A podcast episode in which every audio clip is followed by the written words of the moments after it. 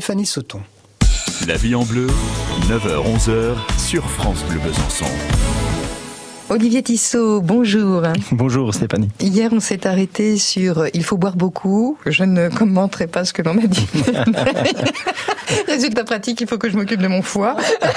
Et voilà, des fois, c'est ce qui se passe, surtout dans ces périodes. Est-ce que vous avez euh, quelques conseils justement quand on veut faire attention à son foie? Euh, Trêve de plaisanterie, euh, drainer son foie, ça fait partie des cures de printemps, ce me semble. Complètement, on peut Hein? faire des cures un peu toute l'année. Après, c'est vrai que le printemps, ça peut être à la sortie de l'hiver, ça peut être intéressant. Et le foie, c'est quelque chose qui va être primordial. C'est vraiment la station un petit peu d'épuration de notre organisme. hein. C'est ce qui détoxifie beaucoup de choses.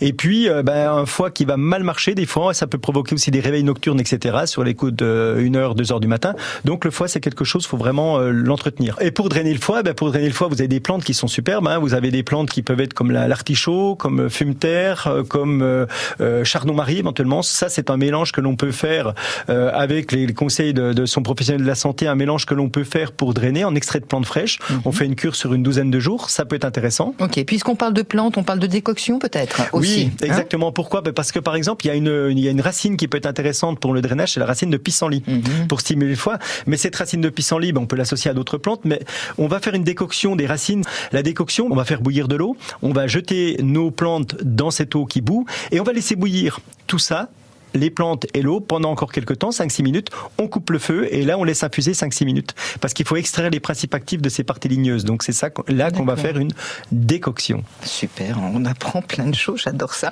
Toujours en parlant de drainage, avec des huiles essentielles, c'est possible ou pas? Alors l'huile essentielle, la première, romarin à verbenone. C'est un romarin particulier qui pousse dans, dans certaines régions de France. Et cette huile essentielle, ben, on peut la prendre par voie orale, mais sur une courte période. Ça peut être euh, drainant au niveau hépatique, ça peut être intéressant. Vous avez l'huile essentielle de citron? Quand vous dites par voie orale, attendez, on s'arrête juste une seconde, c'est les petits cachets neutres, c'est Tout à ça? fait. On met euh, Voilà. par exemple une goutte ou deux gouttes sur un petit cachet neutre et on prend ça deux fois par jour, par exemple, costaud, pendant hein. 5-6 jours de temps. Voilà, le romarin, verbenone et la, le citron, c'est des huiles essentielles qui sont pas dermocaustiques, donc qui passent assez facilement par rapport à cette voie orale. Super, pardon de vous avoir coupé. Mais il n'y a pas de mal du tout. Et puis vous avez aussi euh, deux huiles essentielles qui sont intéressantes. C'est l'huile essentielle de l'Ibèche qui est un peu plus confidentielle et celle de l'édon du Groenland. Et alors celle-là aussi elle est bien le l'édon parce que ça fait marcher un peu tous les émonctoires. C'est-à-dire c'est que c'est un drainage un peu euh, général. C'est incroyable. Quand je vous disais que cet homme était un livre ouvert. Non non non non On tourne la page la prochaine fois avec plaisir. À bientôt. À retrouver sur FranceBleu.fr.